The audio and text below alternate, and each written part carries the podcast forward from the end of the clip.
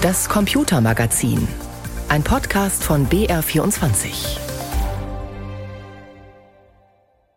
Im Computermagazin schauen wir uns heute Neuralink an, eine Firma von Elon Musk, die jetzt einen Computerchip in ein menschliches Gehirn eingepflanzt hat. Warum man sowas macht, erklären wir gleich. Außerdem geht es bei uns diesmal um ein Gesetz, mit dem der US-Bundesstaat Florida womöglich allen Jugendlichen unter 16 das Benutzen von sozialen Netzwerken verbieten will. Und wir fragen nach, ob es wirklich besser ist, Texte auf Papier zu lesen, anstatt auf Tablet, Handy oder PC. Das und mehr in der nächsten halben Stunde hier im Computermagazin mit Christian Sachsinger am Mikrofon. Eine Smartphone-App oder auch einen Computercursor nur mit Gedanken steuern. Das ist kein Zaubertrick und auch kein Science-Fiction mehr. Daran wird tatsächlich gearbeitet. An den Grundlagen tüfteln Forscher schon seit Jahrzehnten. Nun hat eine US-Firma namens Neuralink einem Menschen einen Mikrochip ins Gehirn eingesetzt, mit dessen Hilfe Geräte allein durch Gedanken gesteuert werden sollen. Interessant dabei auch, diese Firma gehört dem US-Milliardär Elon Musk. Nils Damz aus San Francisco gibt uns Antworten auf ein paar der Fragen, die einem dazu wahrscheinlich gleich durch den Kopf gehen. Hallo. Wir sind begeistert, Neuralinks Prime-Studie vorzustellen, heißt es in einem Firmenvideo. Die erste klinische Studie eines bahnbrechenden Geräts. Mit dem Video werden Testpatienten gesucht, die sich einen Chip ins Gehirn einsetzen lassen möchten. Was ist Neuralink für eine Firma? Elon Musk und andere Investoren haben Neuralink 2016 gegründet. Hauptsitz ist Fremont in Kalifornien, nur ein paar Kilometer neben einer von Musks Tesla-Fabriken. Bei Neuralink sollen rund 400 Menschen arbeiten. Allein im letzten Jahr soll das Start-up laut einer Analysefirma gut 320 Millionen Dollar von Investoren eingesammelt haben. Was hat Neuralink vor? Menschen mit Beeinträchtigungen Beeinträchtigungen mehr Selbstständigkeit zu ermöglichen. Erste Nutzer der Technologie sollen jene sein, die ihre Gliedmaßen nicht mehr bewegen können. Das schrieb Elon Musk auf seinem sozialen Netzwerk X. In einem Interview sagte er letztes Jahr, wir wollen die Funktionen bei Menschen wiederherstellen, die die Verbindung zwischen ihrem Gehirn und ihrem Körper verloren haben. Wenn Stephen Hawking so hätte kommunizieren können wie jemand mit einem vollkommen intakten Körper, das wäre großartig gewesen. Es gehe auch darum, Erkrankungen wie Alzheimer, Demenz und Rückenmarksverletzungen zu heilen. Auch andere Firmen arbeiten an der Technologie. Wie funktioniert so ein Chip? Der ist ungefähr so groß wie fünf gestapelte Münzen und wird unter der Schädeldecke eingesetzt. Er soll Gehirnaktivitäten messen und vor allem interpretieren können. Wenn sich ein Mensch zum Beispiel bewegen will, wird ein bestimmter Bereich im Gehirn aktiv.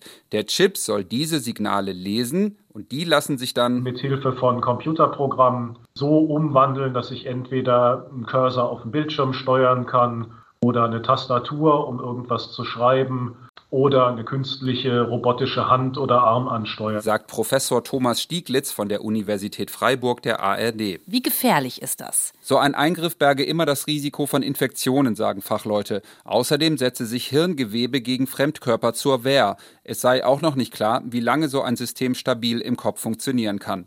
Bei Tierversuchen musste Neuralink laut Medienberichten mehrere Affen einschläfern. Ob das am Einsetzen des Implantats gelegen hat, ist unklar. Ist so ein Chip eine Sensation? Dass Implantate in menschliche Gehirne eingesetzt werden, ist nicht neu.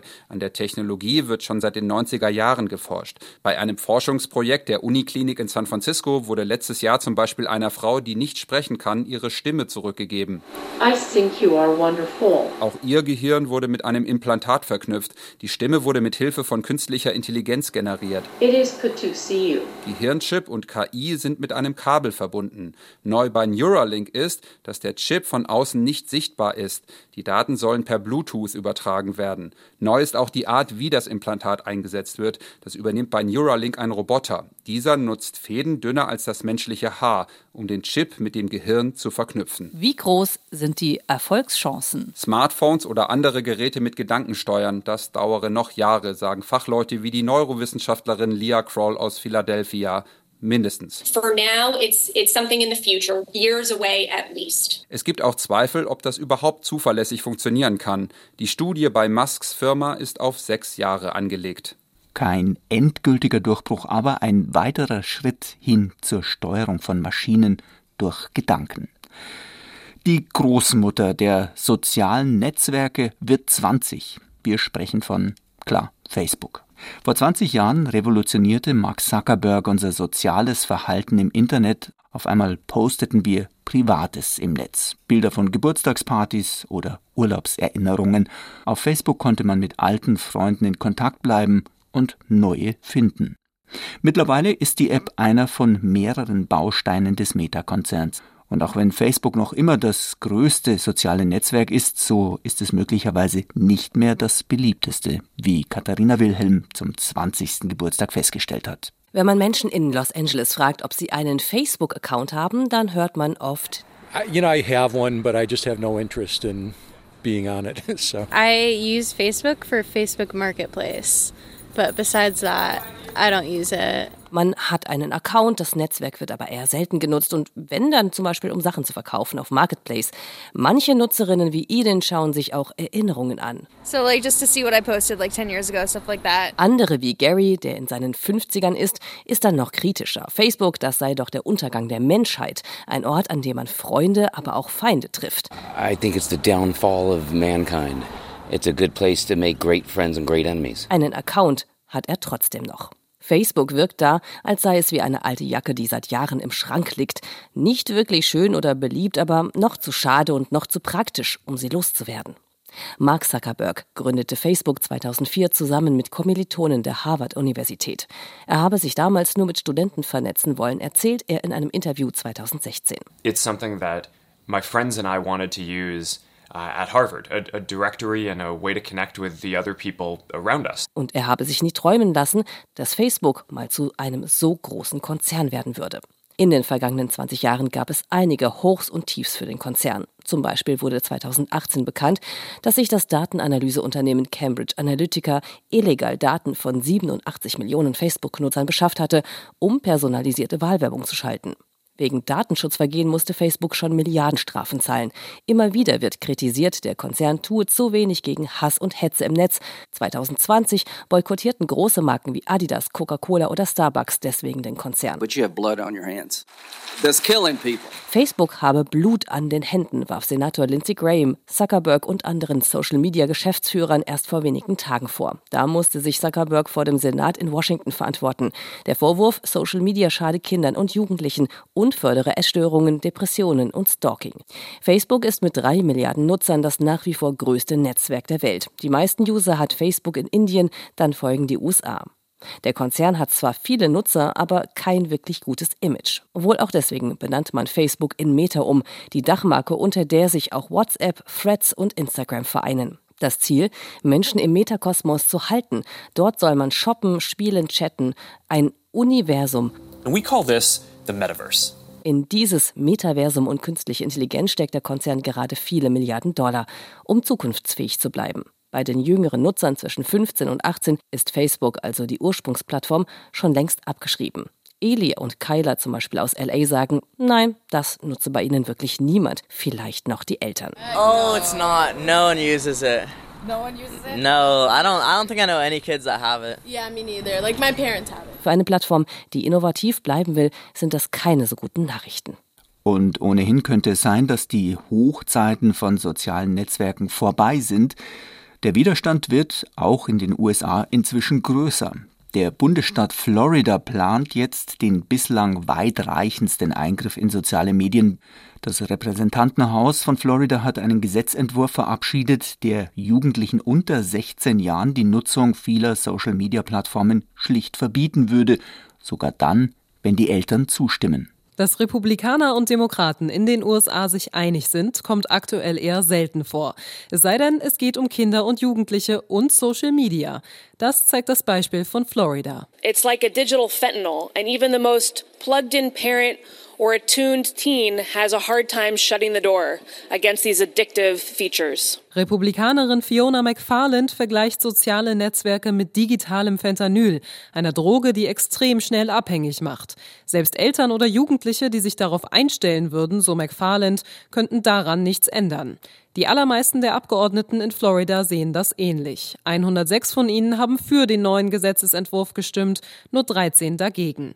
Konkrete Namen von Social-Media-Plattformen werden darin nicht genannt. Das Verbot solle jedoch alle Netzwerke betreffen, die süchtig machen und zu einer zwanghaften Nutzung führen könnten, beschreibt Paul Renner, der Sprecher des Repräsentantenhauses. Wir alle waren schon einmal in einem Restaurant, sagt er, und haben gesehen, dass jedes Kind am Tisch nur aufs Handy guckt. Er meint, erst wenn die Kinder und Jugendlichen von Social Media wegkämen, würden sie sich wieder miteinander beschäftigen. Solche Probleme kennt Floridas Gouverneur Ron DeSantis DeSantis bisher noch nicht. Sein ältestes Kind ist erst fünf Jahre alt. Trotzdem denkt auch er, Social Media würde der Jugend in seinem Bundesstaat schaden. I think social media has been a negative for our youth. Without question. DeSantis müsste das neue Gesetz am Ende unterschreiben. Doch zunächst muss nach dem Repräsentantenhaus auch der Senat Floridas noch darüber abstimmen. Der Gouverneur sieht dabei einige Hürden. Deutliche Kritik an einem möglichen Social-Media-Verbot kommt von Max Fanning, dem Geschäftsführer einer Organisation für junge queere Menschen in Florida. Er sagt, gerade Jugendliche aus konservativen Familien könnten über Social Media sehen, dass es auch andere Leute wie sie gibt. Um, young people turn to the internet to learn about their communities, to be able to to, see people like them. Um, so we're especially concerned about further restrictions being placed in that regard. Die Diskussion in Florida ist nicht die erste. Ähnliche Ideen gab und gibt es auch in anderen Bundesstaaten. Generell stehen soziale Medien im Zusammenhang mit Kindern und Jugendlichen in den USA gerade stark im Fokus. Auch im US-Kongress wird aktuell an mehreren Gesetzesentwürfen gearbeitet. Denn bisher können die Betreiber von sozialen Netzwerken nicht für die Inhalte verantwortlich gemacht werden, die Nutzerinnen und Nutzer posten, wie Senator Lindsey Graham hier beschreibt. There's not one law in the book because you oppose everything we do and you can't be sued. That has to stop, folks. Während einer Anhörung im US-Senat in Washington hat Graham gestern unter anderem Facebook-Gründer Mark Zuckerberg scharf kritisiert. Mr. Zuckerberg, you and the companies before us, I know you don't mean it to be so, but you have blood on your hands. Zuckerberg und anderen Führungskräften wie dem Chef von TikTok oder dem Mitbegründer von Snapchat wird vorgeworfen, nicht genug gegen die Gefahren zu tun, die Kindern und Jugendlichen drohen, wenn sie soziale Medien nutzen. Der politische Widerstand gegen soziale Medien wächst in den USA, auch wenn Florida am Ende vielleicht von einem generellen Verbot doch absehen wird. Isabella Caras berichtete für uns aus Washington. Und Sie hören das Computermagazin mit Christian Sachsinger am Mikrofon. Der Krimi, die Tageszeitung, die Nachrichten, wir lesen mittlerweile vieles auf dem Handy, dem Tablet oder dem PC, also digital. Ist ja auch egal. Wichtig sind die Inhalte, also was wir lesen, könnte man meinen. Doch ist das wirklich so? Von Pädagogen hört man immer wieder, dass Kinder unbedingt analog lesen sollten, also in Büchern und gedruckten Texten. Yvonne Koch hat mit einem Experten aus der Forschung und mit einem aus der Praxis gesprochen. Schwarze Zeichen auf weißem Hintergrund. Beim Lesen fügen wir diese zu Worten und sogar zu Bildern im Kopf zusammen. Und zwar egal, ob wir die Buchstaben in einem Buch lesen oder aus Pixeln am Bildschirm, betont der Psychologieprofessor Andreas Gold von der Frankfurter Goethe-Uni. Also Erzähltexte, narrative Texte, Belletristik, Krimis kann man eigentlich auf dem elektronischen Endgerät genauso gut lesen wie auf Papier. Das sagt jedenfalls die Forschung. Auch bei informatorischen Texten, also Nachrichten oder Breaking News, ist es egal, ob wir die Zeitung in der Hand halten oder sie als E-Paper am Handy lesen. Trotzdem hat sich gezeigt, dass wir am Bildschirm, wenn wir längere Sachtexte lesen, nicht so viel verstehen und behalten, wie wenn wir es auf Papier lesen. Und es gibt dieses Deep Reading, dieses Deep Understanding, das äh, sehr sorgfältige und konzentrierte Lesen. Da schlägt diese Bildschirmunterlegenheit zu oder da gibt es zumindest die Gefahr, dass wir weniger behalten. Texte des Philosophen Adorno oder die des Schriftstellers Marcel Proust zum Beispiel versteht man am Bildschirm also schlechter. Und der Grund dafür ist ein rein psychologischer, meint Professor Andreas Gold. Wir gehen mit einer anderen Einstellung an das Lesen heran. Der Bildschirm triggert so ein oberflächliches Lesen, weil wir den Bildschirm auch mit Konsumieren, mit leichter Kost verbinden. Wir sind unkonzentrierter und wir lesen weniger sorgfältig. Und natürlich muss man sehen, dass das Ablenkungspotenzial der digitalen Endgeräte durch Benachrichtigungsfunktionen und was alles noch möglich ist, natürlich sehr, sehr groß ist. Das gilt fürs Lesen am Handy Handy, Tablet oder PC. Anders ist es beim E-Reader, der im Prinzip nur eine digitale Form des Buches ist. Zwar kann man Schriftgröße und Helligkeit einstellen und sich ständig neue Texte draufladen, Aber der E-Reader ist tatsächlich nur zum Lesen da eine tragbare Bibliothek quasi, die in der Kombination mit dem E-Book, also dem elektronischen Buch, ab den 1990er Jahren voll eingeschlagen hat, weiß Thomas Koch vom Börsenverein des deutschen Buchhandels. In den ersten Jahren, als es E-Books gab, gab es wirklich deutliche Zuwachsraten, also vom Absatz und vom Umsatz. Das hat sich aber jetzt in den letzten 10, 15 Jahren wieder etwas abgeflacht. Äh, inzwischen stagniert der Markt. Wir haben auf dem Publikumsmarkt ungefähr 6% Umsatzanteil äh, von E-Books. Also das heißt, die große Mehrheit wird immer noch mit Printbüchern umgesetzt. Das Paradoxe daran, gerade komplexere Sachtexte, die ja laut Andreas Gold am Bildschirm schlechter verstanden werden, werden gerne digital gelesen. Romane und Krimis dagegen eher in Buchform. Der Grund dafür sei allerdings eher ein emotional sinnlicher, vermutet Thomas Koch. Viele Menschen schätzen eben auch das Analoge und die Haptik und auch den Geruch von gedruckten Büchern. Und gerade in so einer Zeit, die sehr von Digitalisierung geprägt ist, von Stress, wo viele auf Social Media sind, schätzen sie doch auch dann was Analoges, was zum Greifen, um auch zu entspannen und zu entschleunigen. Trotzdem, wir werden in Zukunft immer mehr digital lesen, meint Psychologe Andreas Gold. Allein schon deshalb, weil viele Bibliotheken oder Enzyklopädien Texte oft nicht mehr in Papierform anbieten.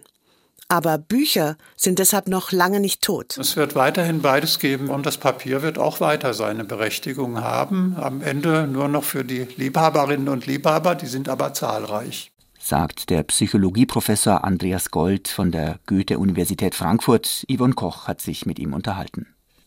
In Großbritannien macht gerade ein Online-Trinkspiel Schlagzeilen. Man kann sich da in einer Pubkette von wildfremden Menschen Drinks ausgeben lassen und Hunderttausende haben das inzwischen auch schon getan. Meine Kollegin Gabi Biesinger hat sich dieses originelle Spielchen für uns einmal angeschaut und erklärt, wie es genau funktioniert. Also, man sitzt da mit seiner Clique im Pub und postet dann in die Facebook-Gruppe Weatherspoons the Game, dass man gerne einen Drink oder was zu essen hätte. Am besten gibt man dann noch einen guten Grund an, zum Beispiel gerade Pleite oder sowas. Dann nennt man Namen des Pubs und Tischnummer, so wie diese Jungs hier an Tisch 222 im Royal Pavilion in Ramsgate, die sich Essen und Trinken wünschen. Me and a few friends are currently in Weatherspoons, the Royal Pavilion, Ramsgate.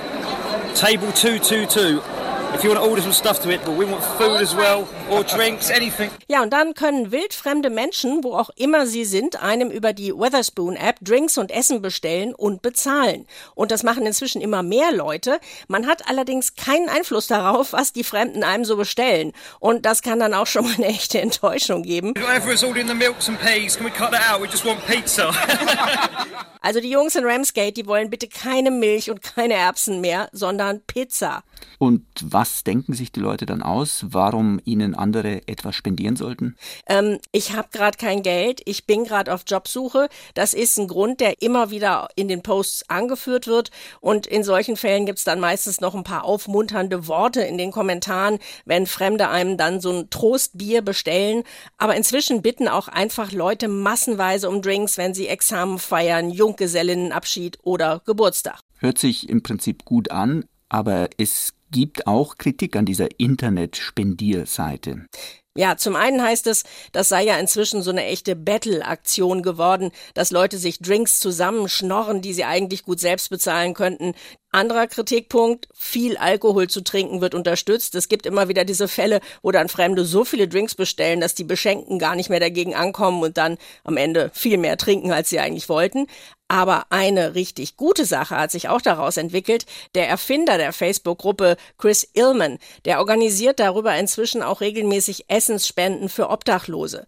Also Essen bestellen zu einem bestimmten Zeitpunkt in einem bestimmten Pub, das dann an Bedürftige verteilt wird. Illman weiß, was er da tut. Er hat selbst ein schweres Schicksal gehabt, hatte Krebs, wurde gleichzeitig geschieden und lebte in seinem Auto. Die Gemeinde hat ihm dann Platz in einer Obdachloseneinrichtung vermittelt und jetzt will er das einfach alles zurück zurückgeben, weil es ihm wieder besser geht. I got diagnosed with cancer at the split my wife and I was sleeping in my car. Thankfully the council stepped in and got me in a homeless shelter. Helped me out big time and I just want to pay that forward really. Sagt der Erfinder des Online-Spendierdienstes. Gabi Biesinger hat sich das für uns angeschaut. Smarte Uhren, raffinierte Sensoren, intelligente Trainingsgeräte. Technik, die früher nur Sport- und Gesundheitslaboren offen stand, ist erschwinglich geworden. Jeder kann sie sich leisten, aber kann uns Technologie auch wirklich gesünder machen? Fragt sich mein Kollege Christian Schiffer und er hat das ausgiebig an sich selbst getestet. So, ich stelle mich jetzt auf diese Waage drauf, nehme diese zwei Teile. Genau. 11 Uhr an einem Samstag. Ich stehe im ersten Stock vom Sports and Health, dem Fitnessstudio, das ich fast täglich aufsuche. Nun steht das monatliche Wiegen an. Aber zu sagen, hier würde nur gewogen, wäre ungefähr so, als würde man sagen, Herr der Ringe sei nur ein Buch über eine Reise. Das hier, das hier ist eine Hightech-Waage und sie misst sehr viel mehr als nur das schnöde Gewicht. Und ich kann auch sagen, ich hatte Corona das heißt, ich habe mich längere Zeit nicht bewegt. Deswegen könnte das Ergebnis ein bisschen schlecht ausfallen. Ein paar Sekunden stehe ich barfuß auf der Waage und halte zwei kalte, metallene Griffe in der Hand. Die monatliche Vermessung ist immer auch ein wenig der Tag der Wahrheit. Habe ich Muskeln zugenommen oder nur Fett? Wie hat sich meine zweite Corona-Infektion und die damit verbundene Zwangspause auf meine Körperzusammensetzung ausgewirkt? Und war es ein Fehler, vor ein paar Tagen mit den Jungs in der Borzen fünf Bier gekippt zu haben? Bei mir ist Mike, der sportliche Leiter im Sports and Health. So, das kann ich wieder hier reinstecken. So. Und jetzt schauen wir es uns an. Genau. Körperfett sollte sich bei Männern immer im Rahmen von 10% bis 20% bewegen. Ähm, da sind wir jetzt leicht drüber, leicht an der Grenze, 20,2%. Beim letzten Mal waren wir noch wunderbar im Optimum 18,2%. Das heißt, mit der Gewichtszunahme sehen wir, dass sich auch das ähm, Körperfett verändert hat. Ja, das ist natürlich sehr bedauerlich. Ja, das ist wirklich sehr bedauerlich. 20,2 Prozentpunkte Körperfettanteil, ganze 2 Prozentpunkte schlechter als vor einem Monat. Und was noch dramatischer ist, ich bin jetzt 0,2 Prozentpunkte über dem idealen Körperfettanteil, 0,2 Prozentpunkte über dem Abgrund. Es hilft nichts. Ich muss gesünder essen und trainieren, trainieren, trainieren. Ich gehe ins Erdgeschoss des Gyms. Seit einigen Monaten hat mein Fitnessstudio hier Fitnessmaschinen der Firma eGym stehen. Das Besondere, die Geräte sind vernetzt. Ich halte meine Karte an den Bildschirm einer Brustpresse. Hallo Christian, heißt es auf einem großen Display. Dann stellt sich der Sitz automatisch auf meine Höhe ein. Eine Münchner Firma baut die Teslas unter den Sportgeräten. Das interessiert mich. Also auf in den Münchner Osten zu einem Hochhaus, wo eGym seine Zentrale hat. Die Fahrt und ein Spaziergang bringen laut Smartwatch immerhin 5000 Schritte ein. Dort erwartet mich dann Unternehmenssprecher Hans-Jürgen Croissant. Ich habe den Eindruck, dass eGym sich weniger als Hersteller von Fitnessgeräten versteht, als vielmehr als Softwarekonzern. Unser Ziel ist es, jedes Jahr eine Software-Innovation auf den Markt zu bringen. In diesem Jahr haben wir Game Day angeboten. Das ist sozusagen das erste Mal, dass wir die Wettkampfatmosphäre ins Fitnessstudio bringen. Denn bis heute ist ja Fitnesstraining so wie Fußballspielen ohne Tore zählen. Man trainiert vor sich hin. Manche stehen auf dem Laufband, lesen ein Buch dabei, wissen am Ende überhaupt nicht, was sie geleistet haben.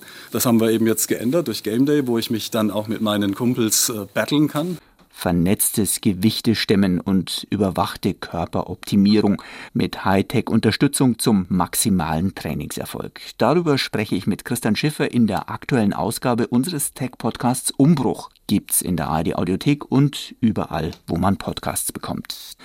Und wir versorgen Sie die ganze Woche über weiter mit Digitalthemen bei BR24 im Web und in der App in der Rubrik Netzwelt. Am Mikrofon verabschiedet sich Christian Sachsinger.